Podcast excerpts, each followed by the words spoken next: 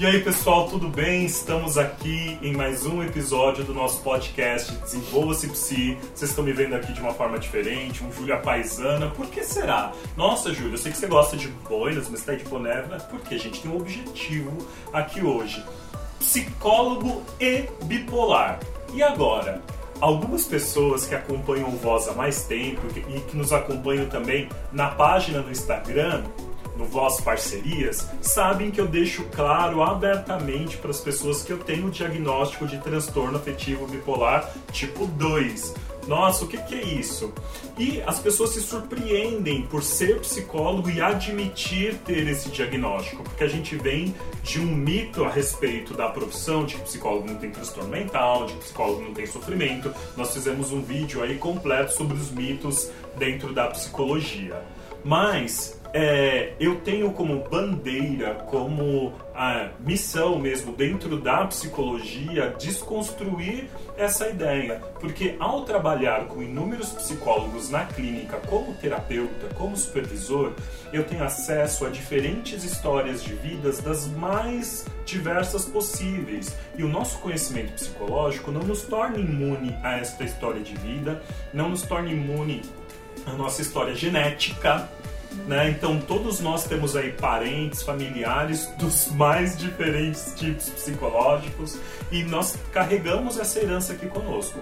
Então, a fim de poder esclarecer sobre este transtorno e romper um pouco com este preconceito a respeito do serviço do psicólogo e suas dores emocionais, que nós chegamos a um acordo de falar sobre este tema. Então aqui eu quero falar como Júlio Rafael da Silva, como Júlio, não como psicólogo, como aquele que é, tem um diagnóstico de transtorno mental e como é um pouquinho da minha vida a partir desse diagnóstico, sendo também tendo como profissão a psicologia, ser psicólogo, mas como é que é uma pessoa por trás deste papel.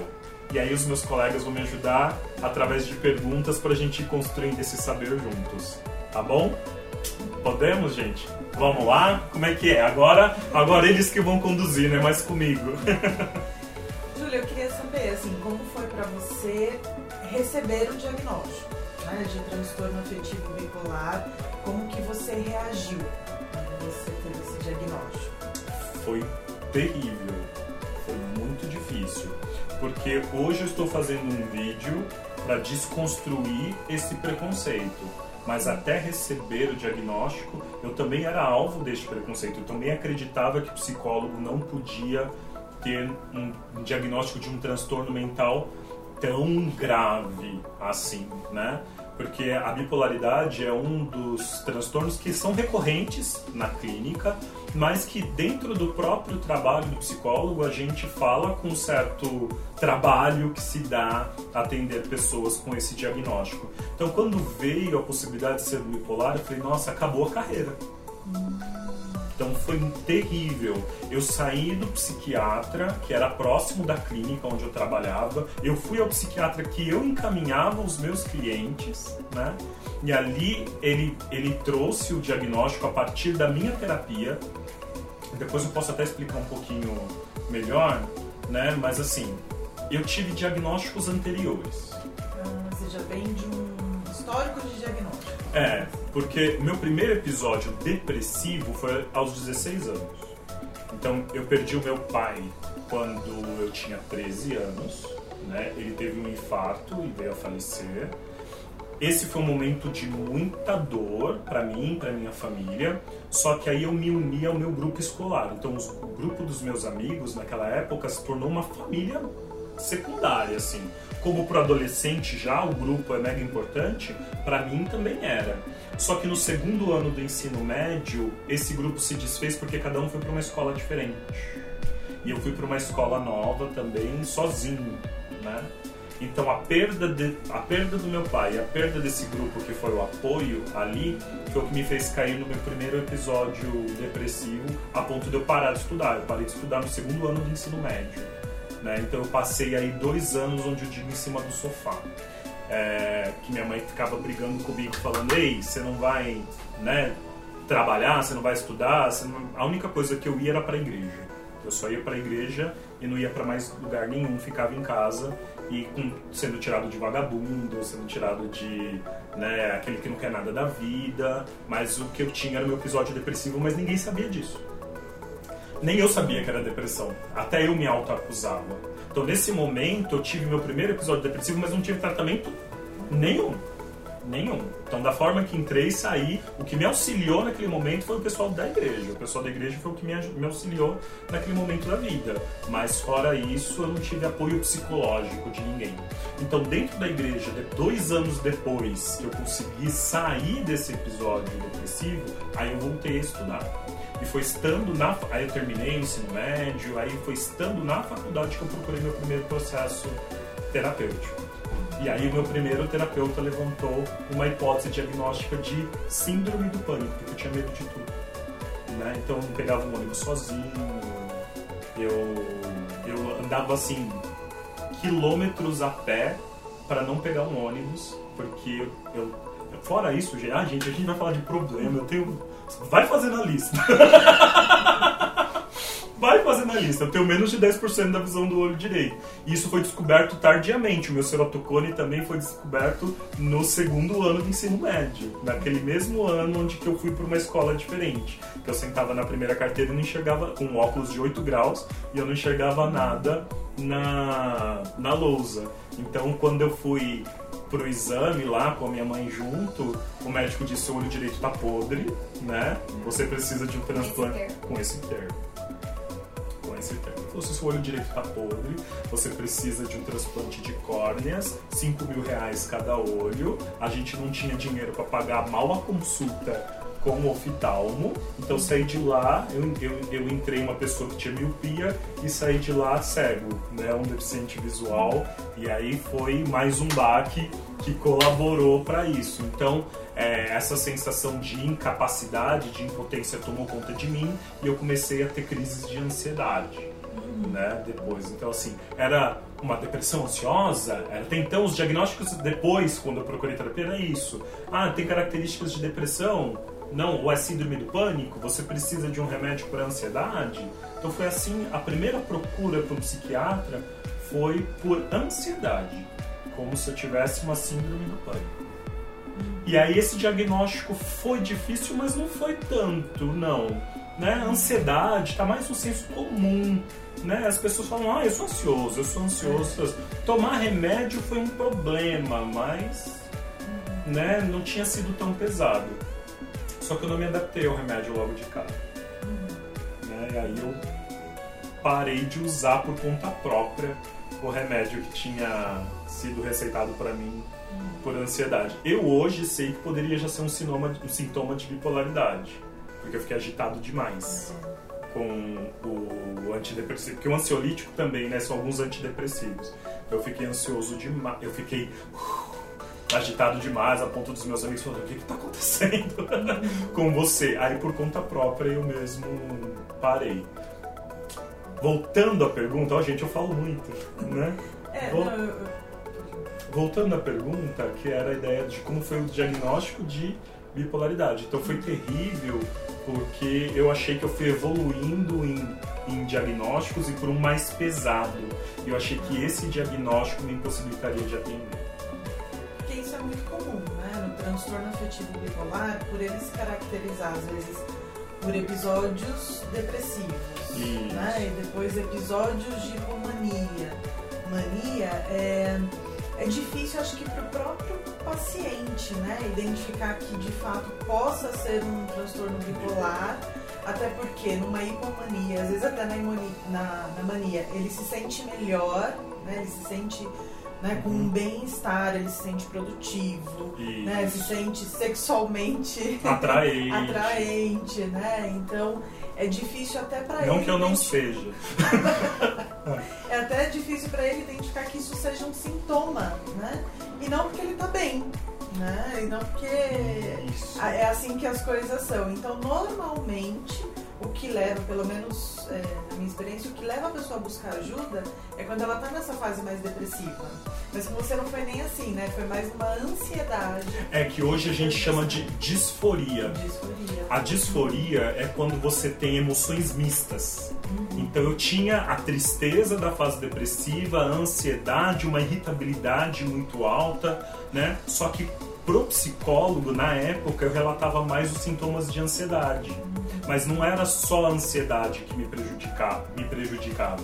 Tinha essa disforia, que são essas emoções mistas que aconteciam. Então a primeira coisa eu fui com síndrome do pânico, eu fui medicado para ansiedade e foi uma medicação ruim, porque para o bipolar, quando ele toma antidepressivo, ele cicla.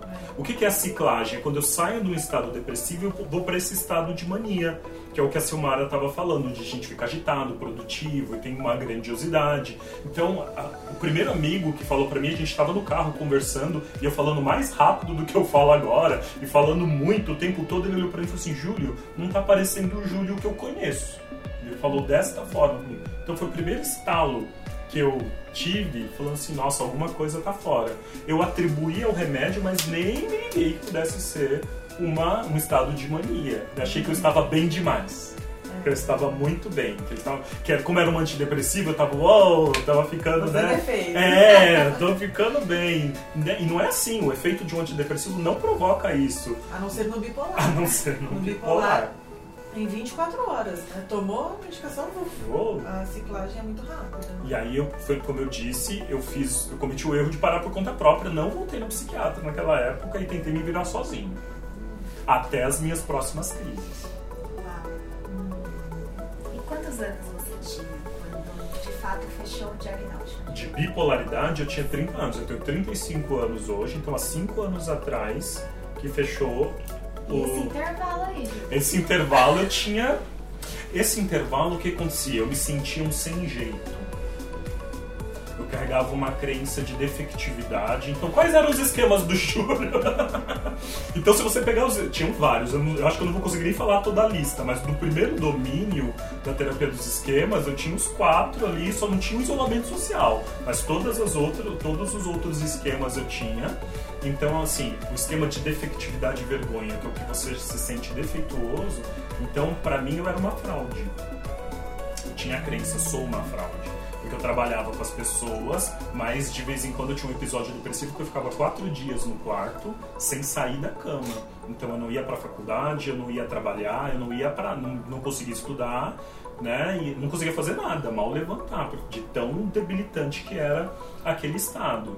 E aí sim, pensamentos de morte, eu queria morrer, eu queria né, acabar comigo. Eu, eu, só um dos episódios depressivos que para mim foi o mais grave, que eu tive planejamento suicida. Né? Esse foi o mais grave. E foi a partir desse último, que aí eu procurei uma professora da faculdade, que eu falei, fui lá assim com uma última cartada, falando assim, olha, eu vou procurar aquela mulher, né? Que se ela não der um jeito em mim, né, eu não sei o que eu vou fazer da minha vida.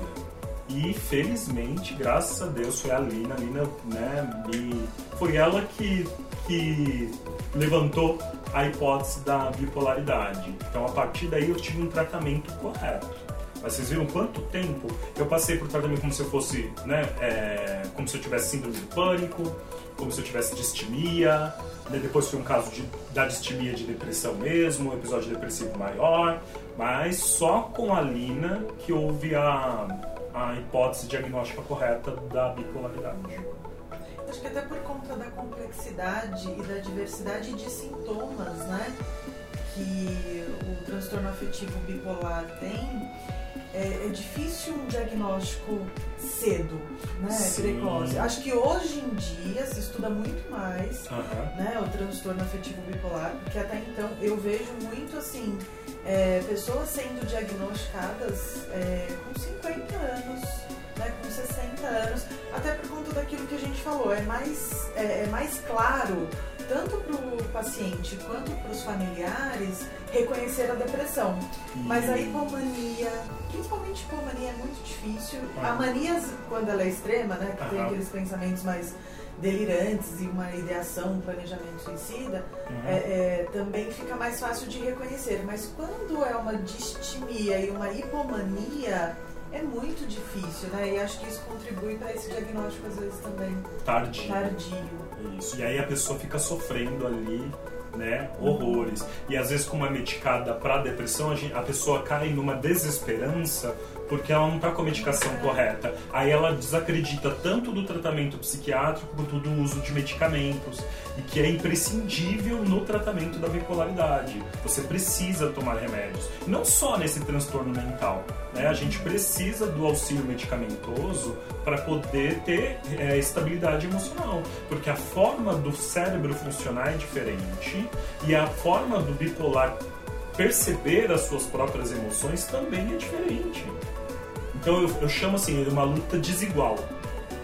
Tá? Então você precisa desses apoios medicamentosos para tornar a luta mais regular, né? de igual para igual, para você ter possibilidade de poder é, usar dos recursos que a terapia me ensinava. Então eu tinha muito conhecimento, eu já passava por terapia há anos, mas ela se tornava pouco efetiva porque sem o auxílio de um medicamento é, adequado, aquelas estratégias elas ficavam insuficientes, o que aumentava a minha desesperança.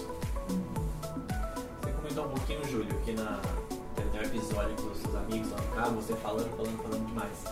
Isso acaba sendo um, um aspecto comum. É, isso acaba sendo um aspecto dentro da, da bipolaridade. de Aham. Acabar atrelando muitas ideias, muitas informações, às vezes acaba aumentando a velocidade da fala. Além desse episódio que aconteceu ali nesse, nesse momento do carro, houveram outros episódios? E Se houveram, como que aconteceu? Episódios mais da mania, Da hipomania e mania, e né? De Nesse- atrelamento de ideias, de não, não concluir informações, de começar a emendar um assunto no outro. Esse não é o meu sintoma clássico. Então, assim, houve da fala. Eu falo rápido mesmo não, não estando em mania. Né? Então, da fala a ponto de as pessoas apontarem foi a única vez. Às vezes, quando eu tô ansioso, dando uma aula, dando uma palestra, mas aí não tem a ver com o episódio maníaco, mas aí as pessoas falam que eu, que eu tenho uma fala muito rápida. É, os meus sintomas quando eu estou ciclando é alta produtividade, aí eu nem durmo. Nem durmo. Minha esposa, gente, né, assim, ela acorda às vezes na madrugada, eu tô lá. né, urubuzando né, de, de. Como eu falo? Coruja. né? Lá na casa. tô lá, tô lá. Não, às vezes eu, eu- hoje eu aprendi a ficar quieto na cama, mas às vezes eu tô lá. Assim. Quando está até lá. Emendo um dia com o outro, né? E não sinto cansaço. Então vai. E aí o pessoal até brinca às vezes vocês, porque eu tô respondendo altas horas mensagem, né? Tô postando no Instagram, tô desenvolvendo texto, tô fazendo. Porque a produtividade vem. Eu gosto de trabalhar, mas é diferente. É bem diferente, porque é uma energia que não passa mesmo. Né? Você fica numa agitação, numa empolgação, aí eu me sinto criativo. Aí, nossa, o último episódio né, hipomaníaco que eu tive agora foi é, na pandemia, quando eu comecei a investir na bolsa. Aí eu falei, nossa, alguém segura a minha bipolaridade aqui, porque eu ia ficar rico. Falei assim, agora segura. E aí, conversando na terapia, porque eu- aí eu, eu aprendi a identificar o que muda em mim. né? O que, a terapia produz para o bipolar?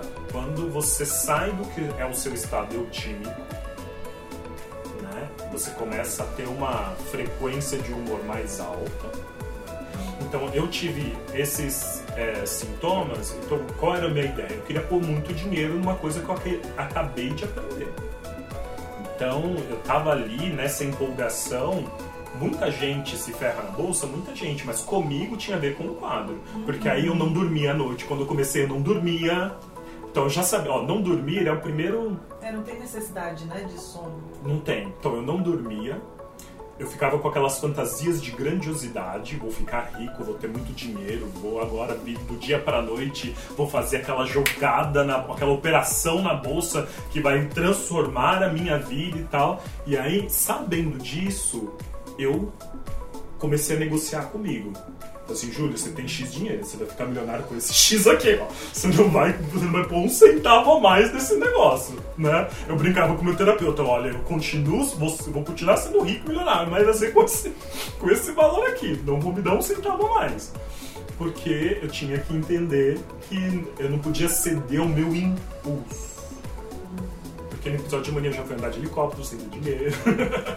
já gastei, deixa eu ver, que mais de 15 mil reais em três dias. Né? Então, assim, a, a com- comprar demais, né? É, é um dos sintomas que tem. A, a questão também da sexualidade, ela fica aflorada, você fica com a libido mais alto. E as duas coisas também. Tanto no episódio depressivo, você não quer saber de transar. Não quer ir do episódio, né? Hipomaníaco, você quer muito. Então também envolve essa procura, tem esses movimentos, aí vem conversar com a minha esposa, dela entender também, né? Como é que envolve esses movimentos dentro de mim, ter com ela compartilhado, ela saber desses períodos. O que mais? Ah, de hipomania, era o gastar, a questão da sexualidade, o falar muito. Então a fuga de ideias não é muito própria, ele é só até muito obsessivo. O que mais que a gente tem de. Tá, então a fuga de ideias isso não ocorre. Mas eu percebo que você acaba, você acaba apresentando uma fala, você acaba falando bastante. Eu falo muito. Você fala bastante. Mas é característica de personalidade. Não é- entra com a, com a bipolaridade, então. Coisa É. sua já. É. Ah, tá. E você já teve alguma dificuldade de diferenciar o que é sintoma e o que é da sua personalidade? Ah, isso é sempre. Porque é natu... pro bipolar é natural, não é assim. Isso, é tudo tu- junto, é né? tudo. É, sou eu. Sou eu. Não é? Então, assim, mesmo quando eu estou ficando. O que eu aprendo é. Ah, gente, mindfulness. Desfusão cognitiva. Ah, se você não sabe o que é isso, tem muito texto, tem muito material do Voz mesmo, né? Uns mais antigos sobre. Porque você aprende a tratar qualquer pensamento como pensamento. Qualquer emoção como simplesmente uma informação, você tem separação disso. Então, se você, ó, ter consciência do diagnóstico, reestruturação cognitiva, mas o que foi transformador no meu lidar com, com os meus impulsos, tanto para tristeza quanto para mania, foi difusão cognitiva, mindfulness. Que é a capacidade de você poder perceber o que está acontecendo dentro de você sem precisar reagir em cima disso. Observar um evento interno como observador, mas não fusionado, não precisando reagir em cima. Né? Então você que é bipolar, você que está vendo esse vídeo, gente, isso é possível. Né? Eu sei o que é sentir o impulso, tanto da tristeza quanto da euforia, só que agora você consegue fazer assim, você está colado com esse impulso, você está colado com essa tristeza. Você começa a ser um observador do seu impulso. Você vê esse vulcão, a imagem que eu tenho em geral em mim é um vulcão em erupção. Parece que aquilo está subindo, aquilo está subindo, né? Aquilo está aumentando, seja de tristeza, seja de euforia. E você começa a ter distanciamento interno destas emoções, para você poder manter a sua capacidade reflexiva e decidir. Então, até hoje é difícil definir. Eu não sei, às vezes, dizer muito bem o que é sintoma e o que é característica de personalidade em mim. É mais fácil nos meus pacientes. Nos meus pacientes fica bem mais tranquilo de observar, porque está fora de mim. Né? Agora, o que eu aprendi a regular? A minha vida com base nos meus valores. Então, nos meus valores pessoais, as minhas emoções e os meus impulsos estão me aproximando deles ou estão me afastando deles? Que são técnicas da ACT, da terapia de aceitação e compromisso. Então, ela foi a que mais me ajudou na regulação dos meus estados internos. Como se fosse um norte. Meus valores são Esse são esse norte. o norte e eu tô perto, eu tô próximo a depender daquilo que eu estou fazendo. E sentindo. As minhas emoções e os meus comportamentos, eles estão correspondendo com esse norte, que são os meus valores? Se, corre... Se corresponde com os meus valores, eu vou nessa direção. Se não corresponde, eu, eu tenho que regular, apesar de estar sentindo. Uma crença do bipolar, ele quer deixar de sentir a depressão. Ou se ele está sentindo o impulso, ele acha que para ele não agir daquela forma, ele tem que deixar de sentir o impulso. Isso não vai acontecer, pelo menos não é o que acontece comigo. A medicação me ajuda a diminuir a intensidade desses impulsos, tanto da tristeza quanto da euforia, mas eu ainda o sinto. A diferença é que agora eu tenho a capacidade de decidir apesar de senti-los. Mesmo tendo eles aqui, eu consigo senti-los. E respeitar também, né? Tem- você começa a transitar, a criar um contínuo né, do risco. Quando eu atendo os meus pacientes bipolares, eu falo para eles assim: é, o problema da mania está no risco. Então, como é que você vai viver a sua sexualidade? Como é que você vai gastar o seu dinheiro? com que tipo de, de atividade que você vai se envolver produtiva. Agora, se você está se colocando em risco, né, financeiro, né, colocando a sua vida mesmo em risco, aí é um problema. Mas o, o gostar né, de estar comunicativo, sociável, isso é uma delícia. Né? Eu só preciso aprender a adequar isso de uma forma que não prejudique a mim e aos outros. No início do vídeo você comentou que você foi diagnosticado né, com bipolaridade tipo 2. Então, existem outros tipos de bipolaridade? Você poderia explicar pra gente um pouquinho qual seria a diferença entre esses- tipos de bipolaridade? Tá. O que que é a bipolaridade né, tipo 2? Os estados depressivos eles são maiores e são poucos episódios de hipomania ou mania. Na verdade, não tem mania, tá? Perdão. Então, assim, é, quando a gente fala mania, hipomania e mania, são estados de humor eufóricos, onde a gente vai ter uma intensidade alta de emoção, que pode ser uma alegria, mas pode ser uma raiva excessiva, uma agressividade, que é o que a gente está chamando de disforia aqui. Então, no tipo 2, que é o meu, eu tenho os estados depressivos maiores e tenho uma hipomania. O meu estado eufórico ele aparece poucas vezes e ele não é tão intenso assim, certo? Com a medicação é bem mais raro. Então, essa energia toda é do Júlio. eu sou assim, né? Mas quando tô em mania, aí vem. Principalmente no dormir, é a primeira coisa que eu percebo que me afeta. No tipo 1, o estado depressivo, ele é menor.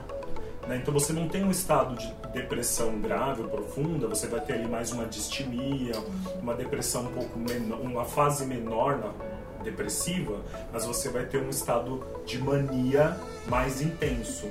Aí onde a, onde a pessoa em geral ela tem essa fala desconexa e ela vai ter é, a procura por relações das- superficiais e com várias pessoas, é, gasta-se muito. Aí você tem a intensidade, pode até ter delírio. Ideias delirantes, né? A Isso. pessoa realmente cinde às vezes com a realidade. Isso. É possível, coloca- pode ter dentro da mania, né? É. Vai bem pro extremo mesmo. Aí é o É. tipo 1. né? O Isso. tipo 1 vai bem. E você tem o transtorno ciclotímico. É quando a pessoa cicla de um humor para o outro mais rapidamente, certo? Mas é, tanto o estado de mania quanto o estado depressivo são menores, tá? Então, vão quebrar a ideia de bipolar que é aquela pessoa que acordou de um jeito e tá dormindo de outro. Não tem a ver com uma mudança de humor no mesmo dia, não tem a ver com isso. comum. É, nem isso. Todos nós temos alterações de humor frequentemente. Eu posso acordar triste, ficar alegre no meio do dia e estar alegre e ficar triste. Isso não é bipolaridade, tá, gente? Bipolaridade a gente está falando de estados é, presentes aí de humor durante dias, às vezes semanas, de um estado depressivo ou de um humor mais eufórico. É uma mudança muito brusca, né? Fora do que a pessoa entende como sendo parte de si mesma, do habitual. Porque oscilações todos nós temos e a gente é capaz de sentir todas as emoções, É. ou muitas emoções no mesmo dia. Mas no caso do transtorno, são muda- mudanças muito significativas. Ah, uma coisa que eu fiz questão de trazer aqui, gente, ó. Esses aqui são os meus amigos. Eu tenho o meu amigo Reconter, o meu amigo Latuda e o meu amigo Lamotrigina, né? Por que, que eu quero falar? Outra coisa que é difícil para o bipolar é aceitar a medicação. E eu sei, gente, é, fazer uma, a introdução de uma medicação psiquiátrica é fogo, para não usar o palavrão. é fogo. Por quê? Você vai ter efeito colateral, você pode sentir mais fome, você pode ter tremor, boca seca, náusea, né? Você ou sente muito sono, ou não sente sono nenhum. Os 20 primeiros dias, até o primeiro mês de introdução de uma medicação, ele é bem difícil. E isso é o mais difícil de convencer a pessoa que tem um diagnóstico de bipolaridade ou de outros transtornos mentais. Eles falam, eu tô pior com o remédio. É o início do tratamento que é assim. Você pode ter mais sintomas em algum momento, mas depois você vai regular. O médico começa com uma uma dosagem mais baixa e depois ele vai adequando a sua dosagem. Eu já fiz uso do lítio e da quetiapina. Fiquei anos com lítio e com a quetiapina e foi ótimo para mim. Eu, quando o lítio entrou né, na minha vida, eu, me reconheci. Falei, gente, é possível ter uma vida sem tanta oscilação e sem tanta intensidade emocional? O que me fez sair do lítio da quetiapina é porque a quetiapina provoca muita fome. Então o remédio ele não engorda, o que o remédio faz é alterar a sua sensação de saciedade. Então você vai sentir mais fome. E aí eu tenho uma luta pessoal com peso. O peso é uma outra questão que talvez a gente deixe para um outro vídeo. Mas eu tenho uma luta pessoal, né? Quem acompanha mim nas redes aí mais tempo também sabe disso. Então eu conversei com um médico e ele está introduzindo agora o Latuda, que é um outro antipsicótico, a lamotrigina, que ainda é um estabilizador de humor, e o Reconter, que é um antidepressivo. Ele quer tirar a lamotrigina para eu ficar só com esses dois, que é o Latuda e o Reconter. Então eu estou na fase de mudança de medicação mesmo, né? E é difícil. Esse período eu tenho, às vezes estou com mais sono, às vezes não. Agora já estou ficando bem. Agora que já passaram-se o primeiro mês da mudança de medicação, eu já estou bem. Mas ainda vai tirar a lamotrigina, então eu sei que eu vou ter outros efeitos aí esperados no meio do caminho. Então o que eu peço, se você está fazendo o acompanhamento direitinho, não mude a medicação de uma vez, não mude sozinho. Se você não se adaptou a uma medicação, não desista, porque tem inúmeras medicações para o mesmo transtorno. Você só precisa entender qual é que vai funcionar para você. E tem um pouco, não tenha pressa em mudar de uma medicação para outra. Dê tempo para que você possa ficar com a, com a sua medicação e ver se você realmente vai ter efeitos benéficos com ela. Acho que é isso. Essa questão medicamentosa, é comum, né, no seu contexto de ter o diagnóstico ou no seu contexto de se de pessoas com quando entram com um medicamento, antidepressivo, que vai dar conta da depressão, mas que vai deixar muito mais vezes ali na hipomania, por exemplo, é, e você perceber, você pessoa, você que toma o medicamento, você perceber no seu atendimento, Uhum. seus pacientes assim, é, é comum as pessoas falarem, não, mas agora que tá bom. Agora eu não quero cuidar dessa parte. Da mania. Tá bom porque me tirou aqui da fase Depressiva. né? Menos produtiva. E agora me colocou numa parte mais com a régua pra cima. Então agora entra de repente nesse lugar de não, agora eu não quero mais mexer no medicamento, não quero voltar ao médico, vai ser só esse. Comigo isso não aconteceu, mas eu vejo isso com pacientes. Na verdade, também eu já caí no erro com pacientes de achar que ele estava bem e não ter percebido uma ciclagem. Depois que entra o risco, depois que começa a o exagero, você fala, nossa, então ele não era depressivo, ele era bipolar, olha, o remédio fez ciclar. Então isso é possível. E aí quando você vai fazer uma nova psicoeducação, você psicoeducou sobre depressão, e agora você vai psicoeducar sobre bipolaridade. Acontece de eles não quererem mexer porque eles acham o máximo esse, esse momento, né? E aí a gente tenta, de alguma forma, mostrar os prejuízos que isso também traz. Agora falando um pouquinho, né, assim, é, do estigma, né, que acho que traz ter um transtorno mental, né, e que hoje ainda não tem cura. Você sofreu algum tipo de preconceito ou discriminação? Sabia que no meu núcleo, não? Hoje, engraçado, né? Eu carregava esse preconceito achando que eu não poderia ser psicólogo tendo o diagnóstico de bipolaridade, porque a gente carrega o mito do alecrim dourado de que o psicólogo, né, tem tem, É, né, tem que ser pleno, né? Tenho que é, apagar com uma borracha a minha história de vida. Porque assim, ó, os, os meus parentes não tiveram diagnóstico de bipolaridade, mas pelo que minha mãe fala do meu avô, né? Então ele era bipolar. Porque ele tinha características muito parecidas, a gente tinha características muito parecidas aí.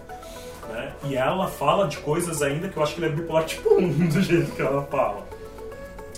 Então, é, que aí o estado de mania é, é mais intenso, não é porque é mais grave ou menos grave, né? Bipolaridade tipo 1 do tipo 2, é porque é, a- o estado eufórico do avô parecia mais intenso. É, eu não, quando eu passei a falar do meu diagnóstico, o que eu ouço dos psicólogos é que bom que você está falando isso. Nossa, eu precisava de alguém falasse sobre isso. Sabia que eu também tenho um transtorno, também sou bipolar, eu tenho depressão, eu tomo remédio, tamo junto, coisas assim, porque eles também sofriam com, a, com o mesmo estigma, né? Com o mesmo preconceito, com a mesma ideia. Agora, nas redes sociais, eu já vi três pessoas já vieram comentar falando exatamente, mas pode um psicólogo ser bipolar? Eu vi essa pergunta claramente. Pode um psicólogo ser bipolar tipo 2? Dá certo? Bem Né? específico, hein? Bem assim, bem assim. Eu falo, por que não daria? Né? Por que não? Desde que você faça o seu tratamento adequadamente, que você utilize de todas as ferramentas. O que importa para o seu cliente não é que você não tenha problemas ou nenhum transtorno, mas como você lida com eles. Como é que você lida com as questões da sua vida. O que importa é isso. né? Se você lida com responsabilidade, com dedicação, com empenho, é isso que importa. Júlio, dentro, dentro do seu quadro como um todo, né? Você acabou tendo uma descoberta tardia, mas que bom que teve a descoberta. Dentro desses sintomas que você sente da, da sua tipo 2, teve algum momento que você acabou utilizando o seu diagnóstico como uma desculpa para cobrir seus erros, como se fosse um bode expiatório? Eu. eu... Como, como assim? Como assim? Por exemplo, a, você falou o exemplo da, da momento da bolsa, né? Você estava num momento de hipomania e Aham. gastar demais. Falar, ah, mas isso não era eu, isso era a bipolaridade, meio que colocar ela como uma desculpa. Ah, eu nunca usei porque eu nunca, eu nunca pensei no transtorno assim. Vamos supor que eu não tivesse o conhecimento que eu tenho hoje. Eu poderia dizer que eu estava realmente impulsionado por um estado de humor naquele momento diferenciado. Aí não seria uma desculpa, seria verdade. Eu realmente atuei mal daquela forma porque eu estava num estado de humor alterado tá? Agora, usar como.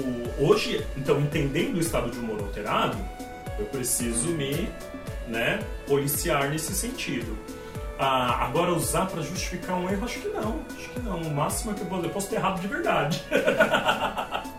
Mas não para justificar. Não, não. Nesse contexto de bipolaridade, é, você percebeu pessoas que se aproximaram, como também pessoas que viram o estigma, não quero, nossa, ele tem isso, então não quero nem ficar perto. Que eu conheço, que eu tenha sentido falta. não. Se se, se afastaram, não fizeram diferença. Não, nunca, nunca senti, não. Não tive, não tive esse problema, felizmente. felizmente. O que é até uma outra crença que a gente pode, né? É, ó, nunca perdi paciente por conta disso. Né? É, ah, você fala para todos os pacientes que você tem implantado, quem estiver vendo esse vídeo, sabe? Mas assim, a autorrevelação dentro da terapia, ela tem uma função terapêutica. Então, se em algum momento eu abri isso para um paciente, foi quando eu, eu entendi que fazia sentido para ele abrir esse aspecto. E não significa nem que é por ele ser bipolar. Às vezes o paciente bipolar não ouve isso de mim, e às vezes um paciente não bipolar ouve isso de mim. Depende da função terapêutica daquela, daquela autorrevelação. Então, é, sim, os meus pacientes sabem, nunca soube de ter perdido um paciente por conta disso. Então, também, pelo contrário, eu já vi gente me procurar por assumir esta questão, assim, por, por ter assumido a, a bipolaridade. Falou assim: nossa, eu quero alguém humano assim, alguém que vai me entender. Júlio, é, como é algo com muitos sintomas, Hum. guarda-chuva aí de sensações,